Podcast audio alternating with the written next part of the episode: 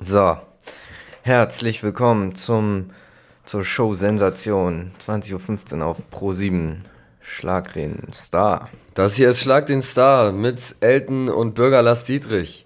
Die treten yes. gegeneinander an. Du schlüpfst in die Rolle von Bürger Lars Dietrich. Du machst den Elton. So hatten wir es vorher abgesprochen. Ja, so hatten wir es abgesprochen. Welche, welche Games zocken wir gegeneinander? Mm, wir haben am Anfang ein Spiel, das besteht aus einem riesengroßen Würfel aus Schaumstoff und wir müssen den hochwerfen und dann auf unserem Kopf landet er dann und dann entscheidet das Publikum am Ende, wer gewonnen hat. ja, wer, wer, das besser gemacht hat. Ich ja. habe letztens ich Radio gehört und ich glaube, das ist ein bisschen inspiriert von dir. Da war ein Quiz und dann habe ich da fünfmal angerufen und wollte es beantworten, aber fünfmal die falsche Leitung erwischt. Fünf habe ich 2,50 Euro investiert. Bei Miles? In Handyrechnung. Nee, es, es war im Radio, also ich bin im Miles gefahren und da lief ein Radiosender. Also genau, ich habe mich so durchs diese, Radio geklickt. Diese Call-in-Radiosender, ja. die hört ja auch keiner und bei Miles sind die komischerweise häufig automatisch eingestellt.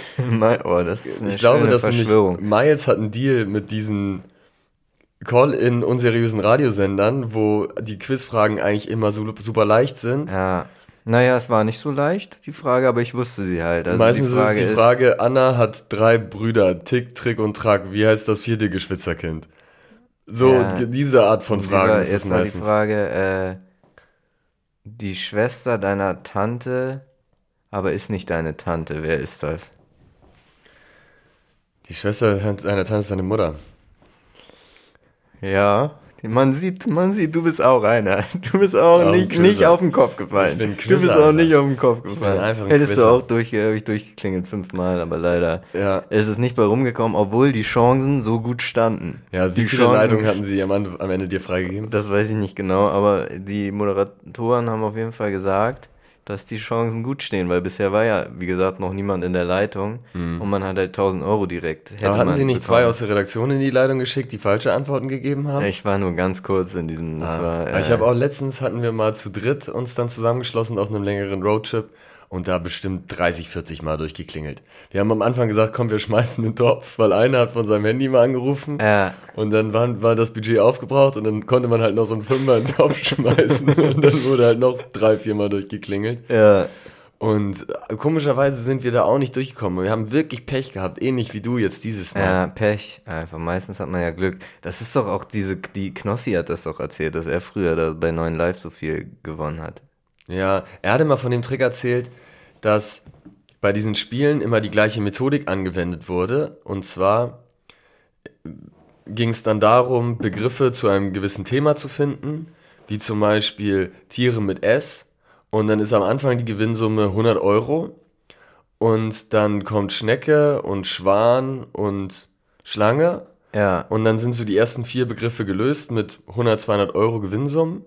Und dann fehlen noch zwei Begriffe und das sind dann so völlig absurde lateinische Begriffe, die niemand jemals gehört hat und wo auch gar keiner drauf kommen kann. Ja.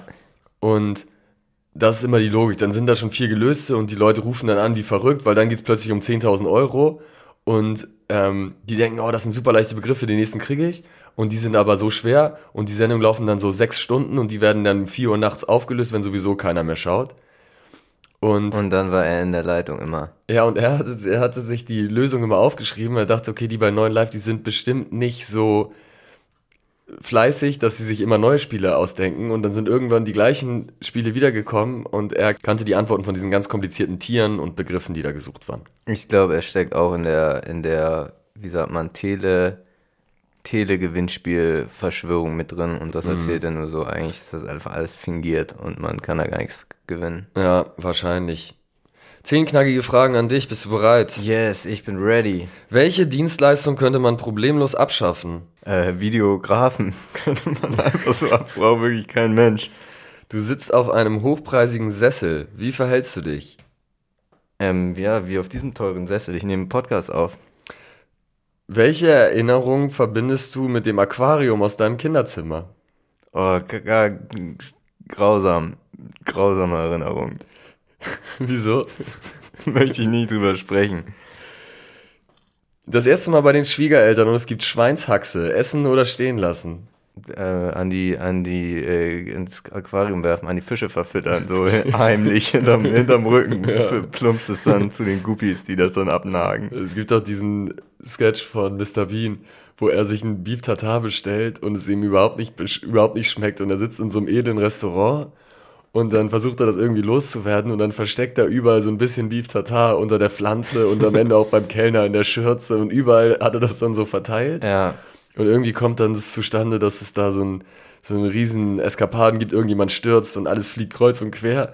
Und dann tut er so, dass das dann dadurch zustande gekommen ist, durch diesen Sturz, dass das ganze Beef Tartar da mm. irgendwo in der Pflanze liegt und so. Und dann wahrscheinlich bekommt er am Ende eine neue Portion. So da, da bin ich mir nicht mehr sicher, was das ist. Ja so ein klassischer Mr. Bean. Ja.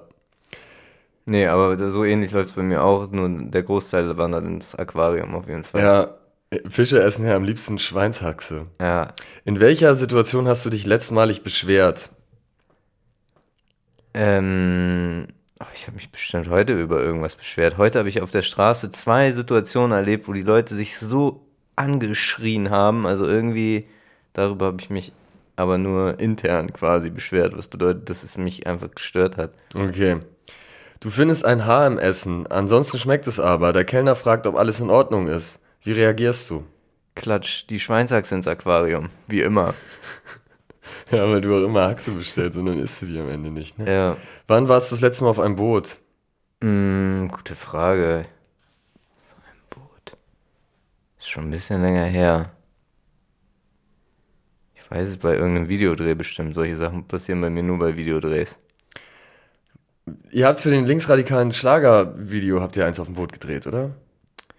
Ja, das habe nicht selber ich gedreht, aber ich war auch da anwesend beim Videodreh. Vielleicht war das das letzte Mal. Nee, das, das war, da gab es noch bestimmt noch einmal dazwischen. Was kommt in Pizzateig? Wir waren, waren wir nicht irgendwann auf der Alster nochmal? Ja, wir waren auf der Alster unterwegs, na Stimmt, klar. Im Schlauchboot. Ja. Was kommt in Pizzateig? Schweinshaxe. Du sitzt im Flugzeug und dein dreijähriger Sohn kotzt deinem Sitznachbarn auf den Armani-Anzug. Wie glättest du die Wogen? Mmh kotze auch selber nochmal drauf. Ja, aber das, meinst du, das glättet die Wogen? So ein bisschen Minus, Plus, Minus gleich Plus-Regel? Ja. Wird wahrscheinlich funktionieren. Ja. Denke ich mal. Geil. Ja, danke für die zehn flotten Fragen. Nächste Woche bin ich wieder dran. Ja. ja. Oh mein Gott, was für ein Druck. Überleg dir was. Aber es ist auch auf beiden Seiten Lastedruck. Man muss mit guten Fragen um die Ecke kommen, gleichermaßen Und muss man schnell, Antworten. Ja. die Antworten sind gefragt, ne? Ja. Ja, ich habe noch, was ich dir gerne vorstellen möchte. Wir haben ja letztes Mal über Hupsi gesprochen und die ganze Thematik. Ne? I Wanger. I, I Wanger. Und zwar habe ich jetzt Friedrich Merz gesehen, wie er in Bayern auf einer politischen Veranstaltung der CSU aufgetreten ist und folgendes Zitat von sich gegeben hat. Die Zeiten sind nicht einfach. Sie sind herausfordernd. Sie sind anspruchsvoll. Und gerade in den letzten Tagen hat er eine Aufgabe zu lösen gehabt, Markus, die ich finde, die hast du bravourös gelöst. Sehr gut. Genau so war es richtig, das so zu machen. Es war verdammt schwierig.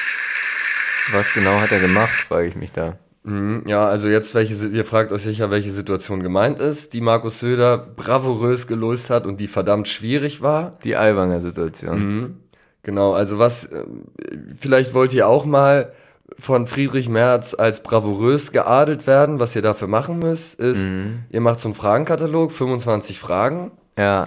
Und dann sagt ihr, der muss lückenlos und bis ins letzte Detail fundiert und dann ist beantwortet die werden. Die Antwort auf jede Frage ist, weiß ich nicht mehr. Genau, dann, dann, dann kriegst du den Fragebogen zurück und die Antworten sind alle, kann ich mich nicht mehr erinnern.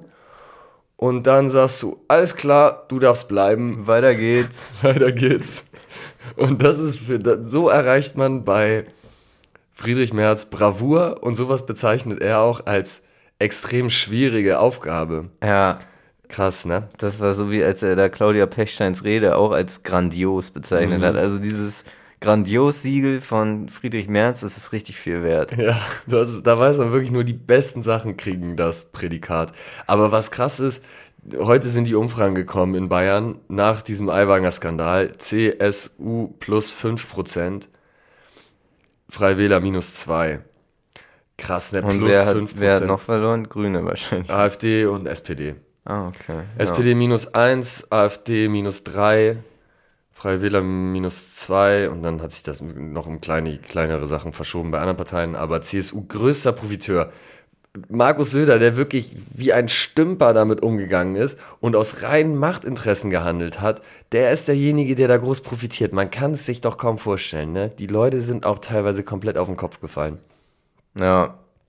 Ja, was, wahrscheinlich haben die Leute also das Gefühl, jetzt muss er auch noch das ertragen und so. Das ist ja eigentlich gar nicht sein Gebiet und na gut, er macht es dann einigermaßen. Er versucht es. Ja, ich glaube, die Deutschen, die mögen auch Leute, die so ganz diplomatisch und mit Nachsicht und die so vermeintlich alle Aspekte berücksichtigen. So den Merkel. So den, diese, diesen Merkel-Grind. Und den hat Markus Söder da an den Tag gelegt. Vermeintlich, im, im Prinzip ging es ihm einfach nur darum, jetzt da kein Chaos zu stiften, ein paar Wochen vor der Mhm. Wobei man Landtagswahl. sagen muss, dieser Style ist natürlich im Vergleich zu den neuen populistischen PolitikerInnen, die so aufploppen überall auf der Welt, natürlich noch der, auf jeden Fall der bessere Weg. Ja, ja, das stimmt. Aber bei dem konkreten Beispiel lässt er da wirklich zu viel durchgehen. Ne? Mhm. Ja, weiß man auch nicht, ob da so generell auf Markus Söder will ich das auch nicht, trifft das jetzt ja auch nicht unbedingt zu. Ja, Markus Söder ist auch einer der größten Populisten. Der hat unter Merkel noch sich stark gemacht, dass, dass die Atomkraftwerke abgeschaltet werden und hat sich das selber auf die Fahne geschrieben, dass er da groß mitgewirkt hat. Und jetzt ähm, ist die Regierung nicht mehr von der Union geführt und jetzt macht er sich plötzlich dafür stark, dass die Atomkraftwerke wieder angeschaltet werden. Ja. Also der ist auch da sehr opportunistisch unterwegs. Ja. Aber diese Aiwanger-Thematik, der selber sagte, ja, und der Aiwanger, der hat ja Einsicht gezeigt und der hat sich entschuldigt und so.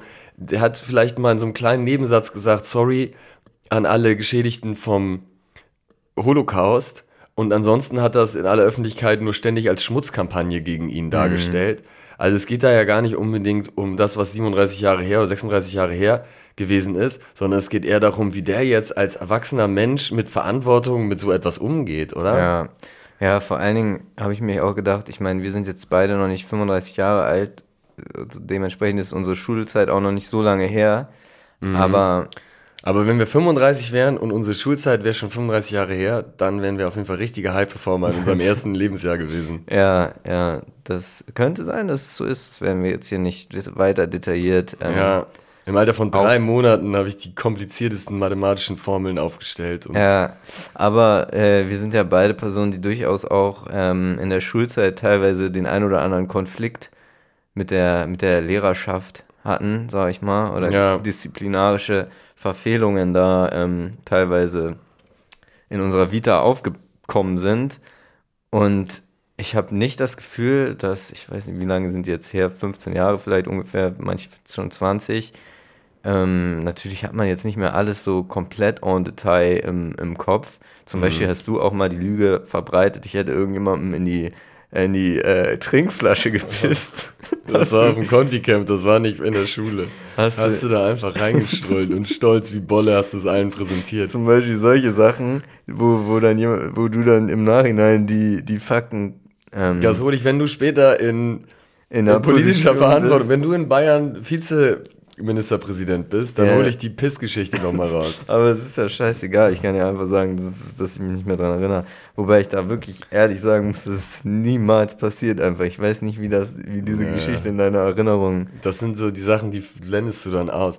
Aber Aiwanger hat ja gesagt, Aber ne, lass mich nochmal, äh, was ich sagen will, ist, trotzdem, auch wenn natürlich die Erinnerungen verblassen, so an die Vergehen, die man gemacht hat oder weswegen man mal da zum Direktor geholt wurde oder so, man weiß es doch noch. Man weiß es doch noch. Also das, das verschwindet doch nicht. Genau, vor allen Dingen, weil er auf manche Fragen beantwortet und wie haben sind sie danach damit umgegangen. Das war ein einschneidendes Erlebnis und ich habe mich da ganz elementar geändert. Und wenn das so ein einschneidendes Erlebnis war, warum kannst du dich an gar nichts erinnern? Ja. Also, das ist so widersprüchlich. Ja. Ja, das, da kann man sich dran erinnern, wenn man da zum Rektor musste wegen irgendeinem Nazi-Skandal und ein Referat, Strafreferat eben. halten musste. Das ist ja, Also, das ist ja auch nochmal das Ding. Das er weiß ganz genau, dass er das, das, das, Das war- da geschrieben hat. bei uns waren das irgendwelche richtigen Lappalien, sag ich mal, und bei ihm so eine, so eine Holocaust-Verharmlosung. Und vor allen Dingen, na, waren auch bei mir waren das nicht alles Lappalien, viele Sachen, für die ich mich geschämt hat, aber keine Holocaust-Verharmlosung. So viel möchte ich sagen. Bei dir, diese Pissnummer war damals auch schwierig. Nein, Spaß. Aber ähm, Was krass ist, dass halt so, dann ist jetzt so ein Jahrbuch aufgetaucht. Hast du das gesehen? Das Jahrbuch, wo Hubert Aiwanger und sein Bruder abgedruckt waren und der Bruder Rolling Stones Fan, Let's, Let's Zeppelin, so ein Rocker stört die Leute mit lauter Rockmusik und, äh, und bei Hubert den, den gelecktesten Scheitel, den man sich überhaupt vorstellen kann, den aufrechtesten Gang. Wie kann das sein, dass die zwei Brüder sind? Ja. Da, die Nummer ist, ist wasserdicht, dass Hupsi dieses ekelhafte Flugblatt geschrieben hat. Und er schiebt es jetzt seinem Bruder in die Schuhe. Das ist, und vor allem ja, dieses. Oder sein Bruder nimmt es. Mein, meinst du, der Bruder hat angerufen und gesagt, hey Hupsi, du weißt, ich mit meinem kleinen Waffenladen, ich kann das verkraften. Oder bei den Waffennarren kommt das eher gut an. Ja. Aber du mit deiner politischen Verantwortung. Aber, also, könnte ja auch sein, dass er es geschrieben hat. Also, ich, aber darum geht es ja auch irgendwie gar nicht. Das stimmt. Aber am also, Ende des Tages. Es geht schon irgendwie. Ja, es ist, es geht, der Umgang ist einfach katastrophal. Ob Vor allem das immer nur als, als Schmutzkampagne. Die Schmutzkampagne ist gescheitert. Die Schmutzkampagne ja. ist, wofür entschuldigst du dich dann, wenn das nur eine Schmutzkampagne war? Ja. Ja.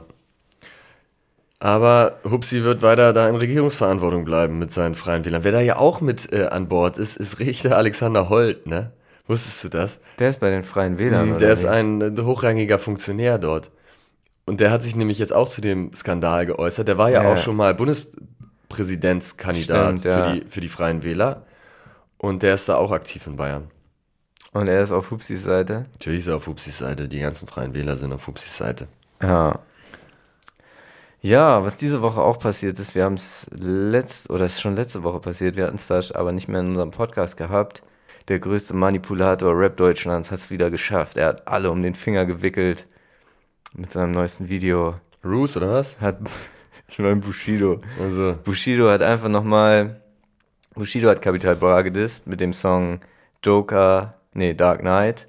Ja. In der Anspielung darauf auf Capital Bras äh, Pseudonym Joker Bra und Dark Knight Batman hat den Joker ja besiegt. Ich weiß gar nicht, ob er ihn wirklich besiegt hat in den Film. Wie das ausgegangen ist, habe ich nicht mehr genau in Erinnerung. Ja. Auf jeden Fall hat äh, Bushido ihn gedisst, hat den Song gemacht und ich würde mal sagen, es ist einfach nochmal Leben und Tod des Kenne Glöckler, was Bushido schon vor vier Jahren gemacht hat oder noch länger, vor zehn Jahren.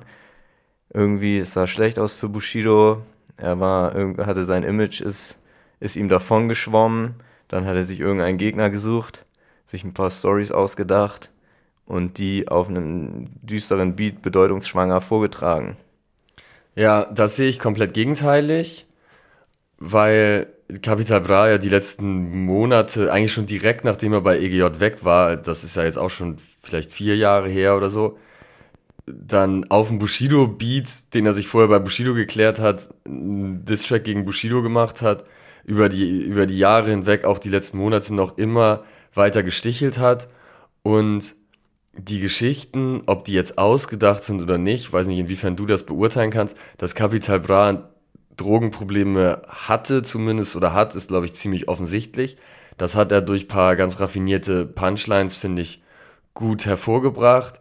Diese Geschichte mit, er hat seine Schulden bezahlt beim Finanzamt und beim alten Label puncht irgendwie, ohne dass man genau weiß, ob es stimmt oder nicht. Diese Geschichte, ich habe Hat aber auch, hat auch ein bisschen so, ja, er hat seine Schuld, seine Steuerschulden nicht, ein bisschen so Finanzamt-Swag. Ja, na gut, von, aber was, das sind halt die Stories, die du, Bushido. Die Stories, die du hervorholst, ähm, wenn du jemanden anders angreifen möchtest, ne? Und diese Geschichte, die natürlich besonders unterhaltsam ankommt, ist, dass er sich in die Hose gepisst hat und Bushido rein musste bei H&M und ihm die Hose geholt hat. Und ja. ich finde, die Art und Weise, ich habe ja selber mir angehört, wie Bushido das in seinem Twitch-Stream darstellt, und das klang plausibel für mich. Also ich glaube, da ist mhm. was dran an der Nummer. Ja, die Sache ist die, dass Bushido natürlich schon in den letzten Monaten, er hat ja auch, nicht nur Kapi hat gegen ihn geschossen, sondern Bushido hat ja in seinem Podcast und in also eigentlich hauptsächlich in seinem Podcast, hat er natürlich auch schon die ganze Zeit dreckige Wäsche gewaschen. Ja, wesentlich äh, später, nachdem Kapi die ganze Zeit. Und in der Doku, Monate. in der Doku hat sogar Bushidos Frau hat ja gegen Capital Bra da ganz äh, ja aber wenn es so wenn es so. so ist dass dass Capital Bra da aus dem Vertrag rausgegangen ist und und seine Auflagen nicht erfüllt hat und dann noch Millionen Schulden hat bei Bushido wenn es so ist dass er ähm, direkt danach angefangen hat, Bushido zu beleidigen, zu dissen, ohne mit ihm darüber gesprochen zu haben, gesagt, hey, mein, mein Labelchef arbeitet mit der Polizei, ich will nichts mehr mit dem zu tun haben und ich bin nicht mehr bei EGJ, um dann selber Monate später mit der Polizei zusammenzuarbeiten, um seinen Rücken loszuwerden, dann sind das, finde ich, schon valide Angriffspunkte, mhm. die Bushido dann erst wesentlich später auspackt, nachdem Capital Bra selber gegen Bushido geschossen hat. Ja. Und ich finde, weil du ja auch immer so ein, so ein großer Unterstützer, es gibt ja da eigentlich so zwei Lager in der Deutschrap-Szene und du bist ja immer ein großer Unterstützer von Roos, für den ich auch Sympathien übrig habe, weil er einfach irgendwie eine Deutschrap-Legende ist und auch viel für die Szene gemacht mhm, hat. Ja, Bushido ist natürlich auch eine Deutschrap-Legende. Das ist die weitaus größere noch, aber ja. Das ja. weiß Roos auch übrigens selber, aber ja. Ähm, aber dass Roos sich da hinsetzt und Bushidos Sohn als Hurensohn beleidigt dreimal. Ja, also das ist wirklich Alter, weiß ich auch nicht, was da Was ist los mit dem Jungen? Krank. Und dann sitzt er da, völlig fertig, vom Leben gezeichnet und redet nur noch, also der ist Mitte 40 und ist dann nur noch verstrickt in irgendwelchen unter erwachsenen Männern, die sich über Twitch gegenseitig aufs Übelste beleidigen, irgendwelche Pädophilie-Geschichten, dann geht es nur darum, Bushido wegzudissen und wegzubeleidigen.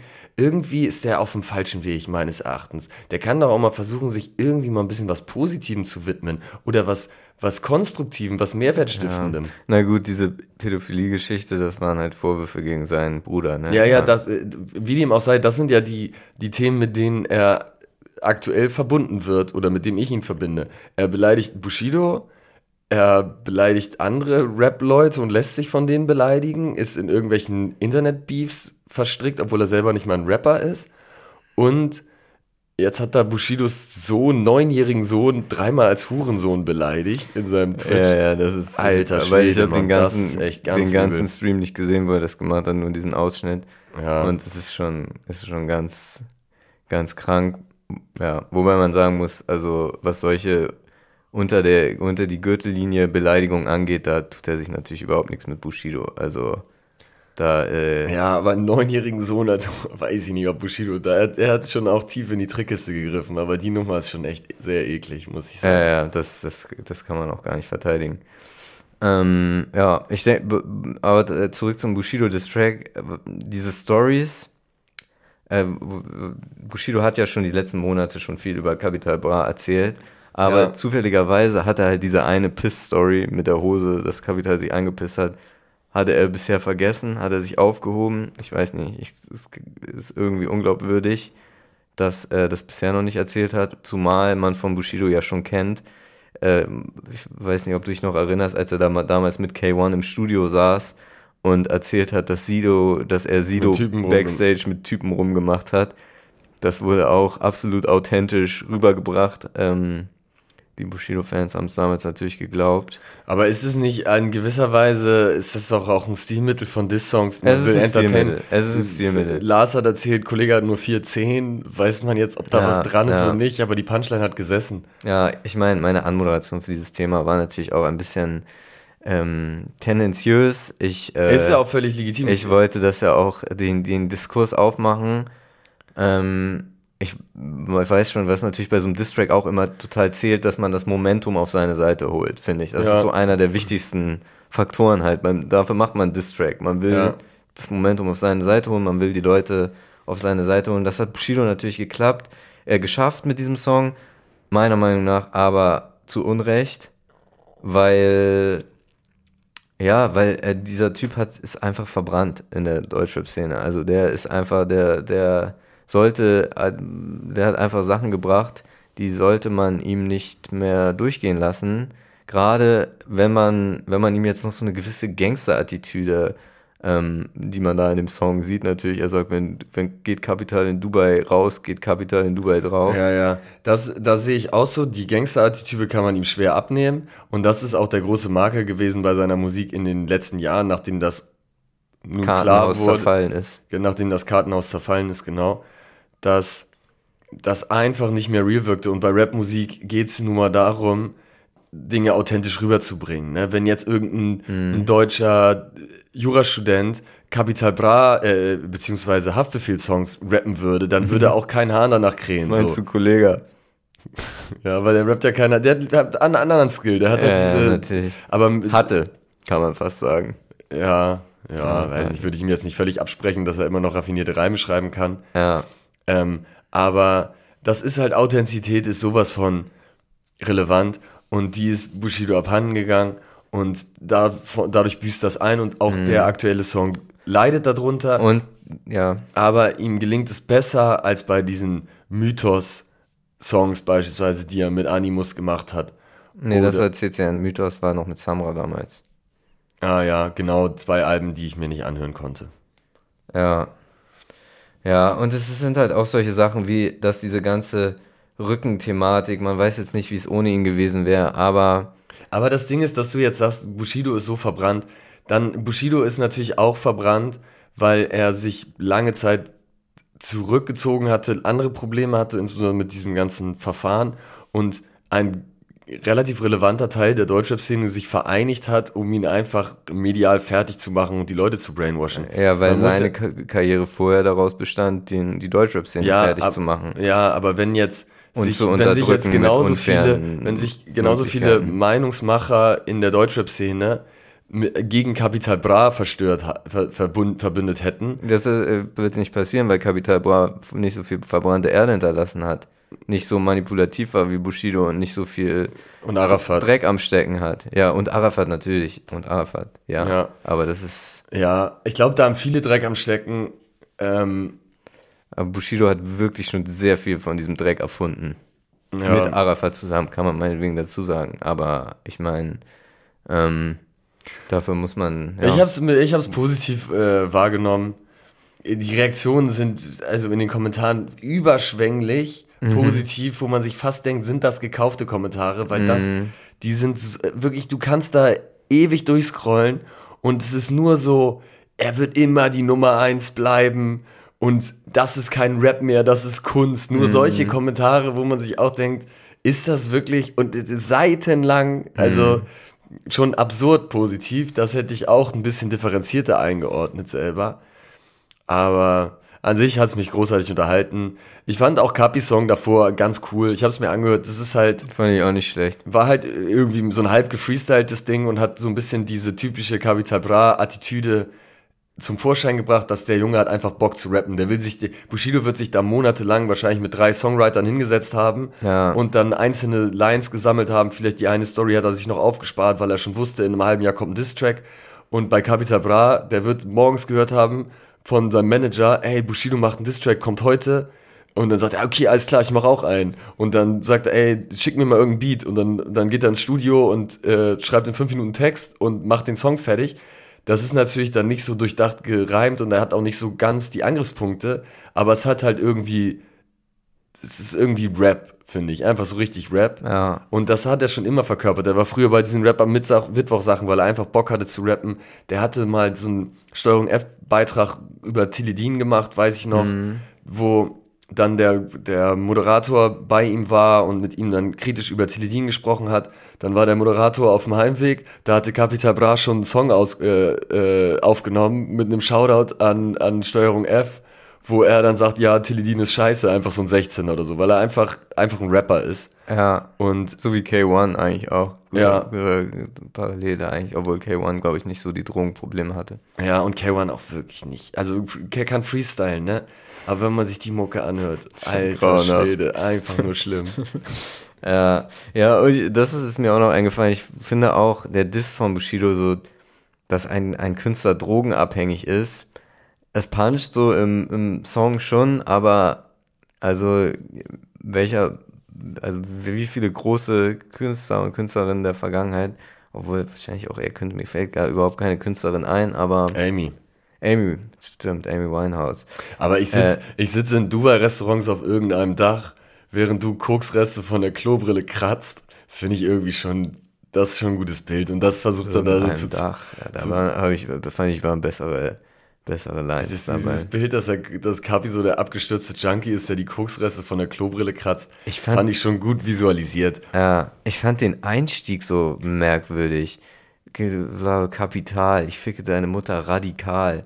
Ja. Das, Ja, hab ich fand irgendwie ich, ab, hat, hat mich auch, habe ich mich auch dran gestoßen zuerst. aber vielleicht ist es auch so, dass man sich so dran stößt, irgendwie so ein. Weil der Reim, weil normalerweise, das ist ja dieses Janine-Zitat. Ja, Und da, das ist jetzt ein bisschen nerdmäßig, aber es wird dann ja quasi, die erste Zeile reimt sich auf die zweite und dann ist jetzt die erste Zeile, ich erzähle dir eine Geschichte, die ist wirklich wahr und darauf reimt sich aber gar nichts und dann kapital, radikal kommt dann der Reim quasi innerhalb der zweiten Zeile und das kommt so unerwartet, das ist wie so eine, wie so eine Finte eigentlich und dann kommt der Reim woanders. ja. Ähm, Finde ich eigentlich ganz, ganz cool, weil man, weil es irgendwie so aufstößt. Ja. Meinst du, Animus hat es geschrieben? Schwer zu sagen, ich, man könnte es sich vorstellen, weil der wahrscheinlich die ganzen Geschichten kennt. Die Also er hat gesagt, er hat es nicht geschrieben, aber er hat den Song natürlich richtig hart angepriesen Man vorher. fragt ne? sich auch, wer soll das denn noch geschrieben haben? Weil du sagst, er hat, Bushido hat viel verbrannte Erde hinterlassen. Und von den Leuten, von denen man weiß, dass die gut Texte schreiben können, entweder er hat da jemand komplett Neues aus dem Hut gezaubert, aber Ja. dafür ist es natürlich schon gut geschrieben. Ja, Ähm, und dann, wenn das ein komplett neuer ist, dann muss man dem ja auch erst die ganzen Geschichten erzählen und ob das dann so funktioniert. I don't know. Echo wird es nicht gemacht haben. Kay wird es auch nicht gemacht. Kay würde das nicht so gut schreiben, glaube ich. Animus ist am realistischen. Oder Takt 32. Der schreibt doch eigentlich für alle mittlerweile. oder Shindy. Das wär, der hätte anders geklungen, Shindy-Text. Bin ich der Ja, Meinung. obwohl Shin- ich dachte gerade, Shindy hätte Leben und Tod ist keine Glöckler auch geschrieben, aber es hat ja Echo geschrieben. Ja, Oh, vielleicht hat er Echo wieder um den Finger gewickelt. Wer weiß. Vielleicht hat er gesagt, diesmal kriegst du nicht 300 Euro, diesmal kriegst du 500 Euro. Irgendwie so ein, Oh, ich weiß so ein Deal. Oder Meinst du? 350 Aber, ja. Inflationszuschlag. Aber ich glaube, Leben und Hütte hat Echo auch nicht alleine geschrieben, glaube ich. Da hatte Shindy bestimmt auch seine Finger mit dem Spiel. Ja, die Story ist ja, Shindy hat angefangen zu schreiben, aber es ging nicht weiter. Und das, was wir auch, was ich eben meinte, Bushido war schon richtig am Verzweifeln, hätte fast aufgehört zu rappen und dann kam Echo und meinte, jetzt müssen wir ihn richtig ficken und fertig machen. Und dann hat Echo es geschrieben für 300 Euro oder so. Ja, aber ey, 300 Euro kann man sich schon einiges für holen. Hm, naja, Echo musste in dem Fall ja den Flug nach Berlin noch selber zahlen. Ah, Deswegen, okay. Da bleibt nicht mehr deswegen ist nicht mehr so ne? viel übrig geblieben. Ich habe, wo wir gerade bei Rap sind, ich hab, war ja in Heidelberg. ja, und dann war, oh, die Rap-Hauptstadt von Deutschland. Genau. Schöne Grüße an Tony L. an der Stelle. ja, Und an Torch. an Torch Und an alle anderen Members von Advanced Chemistry. und an, wie heißt unser Freund noch? Kurdo. Paul, Paul Ripke. Ke- Ja, meinetwegen auch an den. Ähm, und ich war auf einem Weinfest bei einer kleinen Stadt vor Heidelberg. Und da ist ein Rapper aufgetreten. Ich sage jetzt seinen Namen nicht, weil ich ihn ein bisschen diskreditiere und ich will ihn jetzt nicht so negativ darstellen. Ja, Und zwar hat der, ist da so aufgetreten vor. aber ist er bekannt? nein, nein, die Okay. kennt kein Mensch, aber dann würde man ihn googeln und ich will ihn jetzt hier Ja. nicht schlecht machen mit Namen. Ja, dann würden die ganzen Leute auf seine Seite kommen und ihn zuspammen. Ja, Ja, genau, genau. Dann hat er einen riesen Shitstorm an der Backe. Und der ist da aufgetreten, wir waren so, würde ich sagen, also an sich war dieses Weinfest schon sehr groß, da war die ganze Kleinstadt auf den Beinen, aber an dieser Bühne waren, sage ich mal, so 15 bis 20 Leute. Und der hat gerappt auf unterschiedlichen Beats, teilweise auf Kollega-Beats, auf irgendwelchen selbstgebauten Beats, kreuz und quer, viel gefreestylt auch. War so eine, war ganz ähm, unterhaltsam, er hat auch gute Reime gefunden, war teilweise auch ein bisschen cringe, aber es war auf jeden Fall gute Unterhaltung, wenn man da steht und seinen Wein trinkt. Ja, Und dann war seine Show vorbei, er hat eine Viertelstunde zu früh aufgehört. Und dann waren wir mit ihm im Austausch, beziehungsweise zuerst nicht ich, sondern Kumpel. Und der hatte den dann zu uns geholt. Und am Anfang hat er auch geredet und dann hat er gesagt, ja, ich kann sonst für euch gleich nochmal freestylen und so. Und da war noch alles normal. Und dann hat der plötzlich, wir standen an diesem, an diesem Tresen, hat der plötzlich aufgehört zu reden. Komplett aufgehört zu reden. Hast du sowas schon mal erlebt? Wie? Der hat, ich habe dem Fragen gestellt, er hat mich angestarrt und hat den Mund nicht aufbekommen. Einfach kein Wort gesagt. Und ich habe gesagt, weil ich hatte dann gehört, er hatte Kollega-Beats gemacht und danach auch gesagt, Shoutout an Colin. Dann habe ich gefragt, so Smalltalk-mäßig, und hörst du auch gerne Kollega? Und er starrt mich so an, hat den Mund zu. Und meint, ah, willst du jetzt nicht beantworten? Guck da weiter. Dann stelle ich irgendeine andere Frage, keine Antwort. Stellt jemand anders eine Frage, er hat einf einfach das Reden eingestellt, komplett, mitten in einem, in, mitten in einem Gespräch. Der Arme, Digga, das ist doch was, das ist ein, Ich weiß nicht, hat irgendein Problem gehabt. Oder meinst du, es war so Show? Ich, ich kann es überhaupt nicht einschätzen. Ich will, hätte ihn auch eher als Psychopathen eingeschätzt, ehrlich gesagt, im Nachhinein. Ja, also als jemand mit einem psychischen Problem. Ja, war auf jeden Fall gruselig. Und dann, ja, dann ist er danach. Ist er dann einfach weggegangen? Nee, dann sind wir irgendwann weggegangen und er hatte so eine Colaflasche und er ist dann so äh, einfach nur so innerhalb von einem Radius Aber von. Hast du gefragt, ist alles okay? Kann ich irgendwas. ich hab, er, er war, wirkte, er hat ja jetzt nicht angefangen zu zittern oder sah aus, als hätte er Angststörungen oder so. Er hat ja selbstbewusst geguckt. Er hatte genau den gleichen Blick wie vorher, hat einfach nichts mehr gesagt. Und hat vielleicht so ein bisschen mit dem Kopf so solche Moves gemacht. Also es wirkte nicht, dass der jetzt akut Probleme hat. Er hatte einfach, einfach das Reden eingestellt. Und dann ist, hat er sich immer in so, in, ist er da so gegangen, lang gegangen und hat an so einer Colaflasche gelippt, die war dann irgendwann leer. Dann hat er da aber trotzdem weiter dran genippt. Und dann sind wir weitergezogen, waren wir so. Das war ein NPC. Vielleicht. Einfach, einfach ein. Digga. Stimmt. Du hast das Problem gelöst. Das war echt ein NPC. Komplett chippt, der Junge. Einfach ein bisschen buggy in dem Moment oder nicht mehr. Weil danach war er wirklich eins zu eins so. Er hat sich in so, in so einem Radius von ungefähr zehn Metern stundenlang, stundenlang bewegt. Wir waren vielleicht fünf, sechs Stunden später wieder an der gleichen Stelle. Er war immer noch da, ist da alleine rumgegangen, immer in dem gleichen Radius, hat mit keinem Menschen geredet und hatte diese leere Flasche in der Hand. Stundenlang. Digga, der hatte irgendein Problem. Ja, wahrscheinlich. Ich glaube eher an die NPC-Lösung. Crazy. Fand ich, und ich fand es unnötig. Ich dachte, der, vielleicht tötet der mich gleich. Vielleicht habe ich irgendwas Falsches gesagt. Es war die, ab dieser Kollega-Frage hat er das Reden eingestellt. Mhm. War schon krass. Aber er, ja, vielleicht ist er so einer, der auf der Bühne, dann klappt das bei dem. Aber ich wünsche ihm, falls er ein Problem hat, wünsche ich ihm gute Besserung. Falls ich ihm auf den Schlips getreten bin mit meiner Frage, dann tut's mir leid. War auf jeden Fall kurios. Crazy. Schöne Grüße an den Kollegen, der ist aber heftig, Alter. Ja, und ihr hat, hat nicht das Gefühl, dass ihr dann irgendwas machen könnt da oder machen müsst, ihnen jetzt irgendwie zu helfen oder so. Ich weiß auch nicht. Nein, wie soll man dem denn helfen? Ich habe dann noch gefragt, willst du jetzt das nicht drauf antworten? Und dann hat er nichts gesagt. Dann hat, haben andere Leute noch Fragen gestellt und es war einfach, es war vorbei mit Reden bei ihm. Verrückt. Ja, ich hätte ihm vorschlagen sollen, dass er die Antwort auch rappen kann. Vielleicht wäre das besser gewesen. Oder die Frage auch rappen. Dann ja, ich hätte die Frage rappen sollen, stimmt. Ja, muss ich mir selber ankreiden. Ja, wir waren ja, wir bleiben bei Deutschrap, ist die große Deutschrap-Folge. Mhm. Ähm, wir haben ja vor ein paar Folgen schon mal über Foltermethoden gesprochen. Da hatte ja. ich das Säcken vorgestellt. Da ja. wird man in einen Sack eingenäht, zusammen mit ein paar Tieren und dann wird man ertränkt, mhm. während diese Tiere da rumzappeln. Diese Woche ist mir eine noch schlimmere Foltermethode begegnet. Und zwar ist es ein YouTube-Video, Shirin Davids neuer Post Podcast, der Dirty Talk. Die Folge 1 ist rausgekommen mit Shindy. Und das wirklich sich anzugucken, also da würde ich eher als nächstes das Säcken gerne nehmen. Hast du es dir in voller, mal, voller Länge angeschaut? Ja, ich habe es mir angeschaut. Das ist ja irgendwie auch relevant, ne? Ist ja irgendwie, ist schon für mich, gerade für mich ist es irgendwie relevant, habe ich mir auch drüber nachgedacht. Es ist irgendwie einfach ein relevanter Inhalt für mich. Was waren so die Gesprächsthemen? Äh, erstmal ist so ein, wie viel ist dein Outfit, nee, nicht wie viel ist dein Outfit wert, aber so ein Outfit-Check. Geht's mhm. los. Dann ähm, diese Outfits würde ich jetzt mal, wie sie sich gegenseitig bewerten, unfassbar crazy. Solche Wörter sind da gefallen. Mhm. Dann. Ach, doch so kritisch. Doch, sehr kritisch, ja. Dann wird, irgendwie, die hatten ja so eine kleine Beef-Geschichte. Ey, Journalismus, das, ich verstehe nicht, warum die Leute nicht, nicht sich selber mal auch zu einem kritischen Journalisten setzen oder einer Journalistin.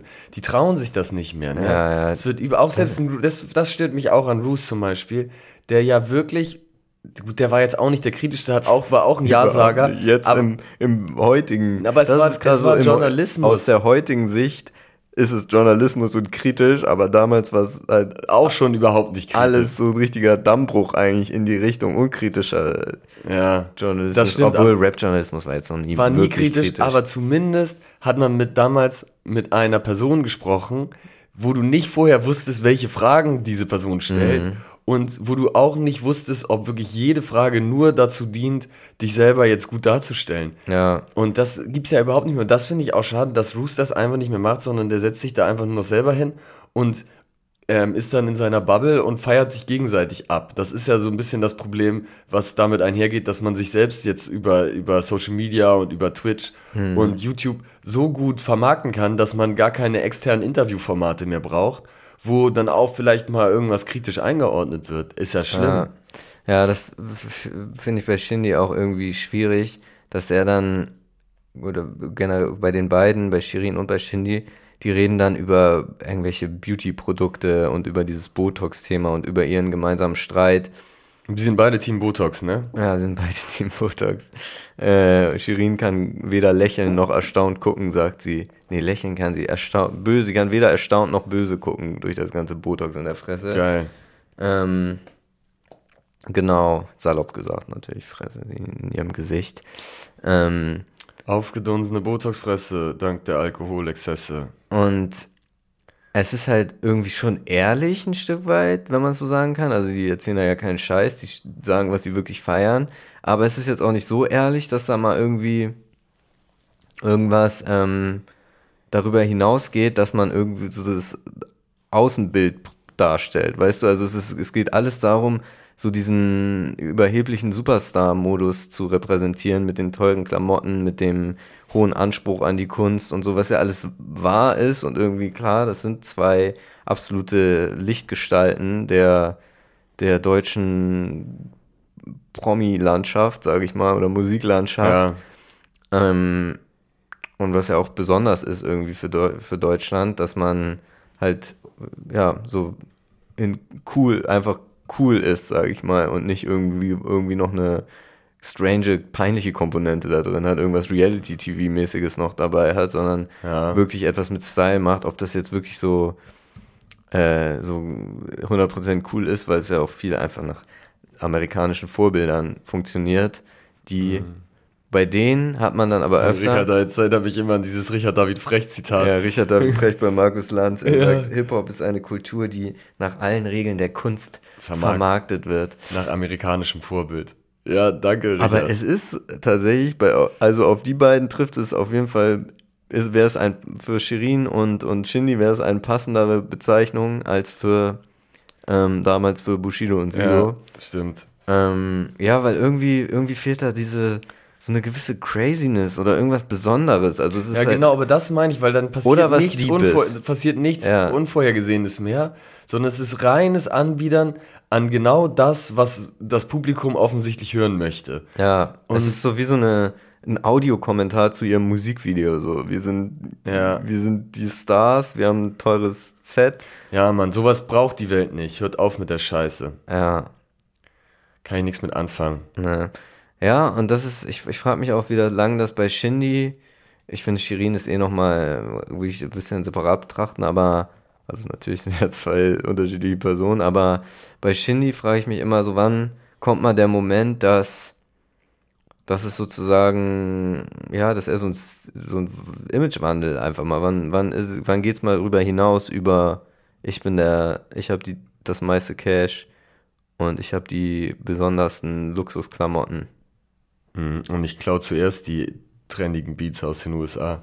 Ja, naja, er, da, er sitzt da ja an der Quelle. Ja, ähm, ja, keine Ahnung, mich interessiert das null, ehrlich gesagt. Ich habe Shireen David, Shindy habe ich seinen Distrack, Distrack mir gerne angehört, fand ich cool. Ja, Shireen hat auch ganz coole Sachen gemacht, teilweise. Ihr Album, dieser Bramfeld Stories Song hat mir gut gefallen. Aber an sich höre ich mir die beiden nicht mehr so gerne an. Und gerade wenn ich Interviews, da Thumbnails sehe, dann denke ich mir, ach du Scheiße, gerade da habe ich mir gedacht, das heißt auch noch Dirty Talk oder sowas. mm, den Namen finde ich eigentlich gut. Ja, nee, das gefällt mir alles überhaupt nicht. Das, also, das finde ich ist noch das Beste daran. Also, ich meine, es ist auch schön gefilmt und so, so ist es nicht, aber es Ja, ist total Ästhetik so weird ja- gecut, tot, total durchgecuttet, das passt überhaupt nicht in das Format. Also, ich habe mir eine Filmszene überlegt, ich, ich frage mich nur, wie, oder sorry, habe ich dich unterbrochen, wolltest du noch was zum Abschluss sagen? Ich habe bei Cutten kam mir das gerade. Ja, nee, habe ich, ich habe alles gesagt. Und zwar, ich finde es, der kommt dann so rein, einer ist schon in der Küche Und er sagt, ah, möchtest du auch eine Qualle? Ich koche gerade Quallen. Und dann ist es so ein, so ein Kochtopf, so ein heißer Kochtopf, der so blubbert, wie man sonst Nudeln kocht. Und dann sind da drin so, so Quallen. Und dann hast du so ein, so ein Sieb, mit dem du sonst vielleicht so Dumplings oder, oder, oder so, oder vielleicht auch Pommes, irgendwas Frittiertes Mhm. aus, aus dem kochenden Wasser nimmst. Und dann holt er das so raus und dann macht er so die Qualle auf den Teller. Und dann führen die so ein Allerweltsgespräch und der eine ist, ist dann so da und beißt halt immer so ganz selbstverständlich von der Qualle ab und hat immer so einen vollen Mund und redet dann ein bisschen so. Ja, das ist bisher die Filmszene. Aber von der Qualle, was würdest du dann nehmen als Requisite anstatt der Qualle? Genau, das wäre jetzt meine Frage. Du bist ja der Filmexperte. Das Ding ist, wie kann man eine Qualle so echt wie möglich nachbauen? Würde das auffallen können? Kann Naja, man das? echt kann es ja gar nicht sein, weil wenn man eine Qualle auf dem Teller, man kann ja nicht von der Qualle abbeißen eigentlich. Genau, das meine ich so echt wie möglich, Mönche, aussehen lassen. Ja, ich glaube, man, man kann da bestimmt irgendeine Gelatine-Mischung machen, oder? Mhm. Und dann so ein, wie so ein riesen Gummibärchen. Ja, Aber ich, wie, wie man es vegan macht, weiß ich jetzt nicht zum Beispiel.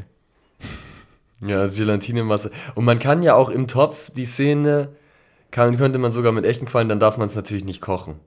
Dann müsste man so ein bisschen Dampf. Ist das, ich jetzt mal rein aus so einer videografischen Perspektive, ist das, würdest du sagen, eine herausfordernde Aufgabe, wenn du hast einen Topf mit lebendigen Quallen drin, der nicht kocht, du filmst das und du möchtest das im Nachhinein realistisch dastehen lassen, dass das kochendes Wasser ist mit aufsteigendem Dampf.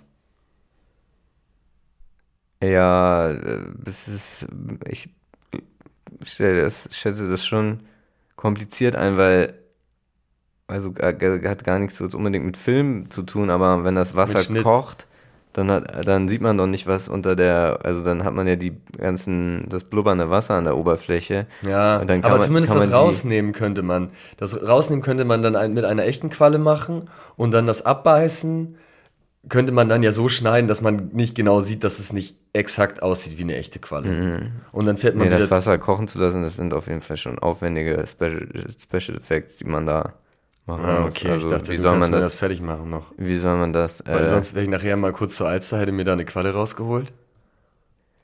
nee, da, das, äh, stelle ich mich schwieriger vor. Ah, okay. Schade, Wird so ein Kurzfilm, ich äh, mit so verschiedenen kuriosen Szenen. die Qualle. Ja, vielleicht heißt es die Qualle. Ah, so Die gequälte Szene. Qualle. Ich habe auch schon die, die. Auch in dem Fall, weil sie ja gegessen wird Ja, ja. und gekocht. Aber Würdest du eine- Qualengenuss. Würdest du eine Qualle vorher töten oder würdest du sie wie ein Hummer lebendig kochen? Macht man doch so, oder? Hm, ich würde die Qualle lebendig essen, ohne sie zu kochen. Direkt Trinken. draußen. Ich war jetzt auf Mallorca, ja, Würdest du sagen, eine Qualle isst man oder eine Qualle trinkt man? Hm, eine Qualle schlürft man, glaube ich. Wie eine Auster. Wie eine Auster, okay. Ja, da gibt es jetzt nämlich die Spiegeleiquallen auf Mallorca. Und sie sind völlig ungefährlich, sehen spektakulär aus. Ich war da mit einem Stand-Up-Paddleboard unterwegs und überall drumherum die, ähm, die Spiegeleiquallen. Und ich war besorgt und ich dachte, oh mein, oh mein, was ist das denn bloß? Und war am Ende völlig ungefährlich. Wir distanzieren uns von Stand-Up-Paddling. Und von Slackline. Bis nächste Woche. Tschüss.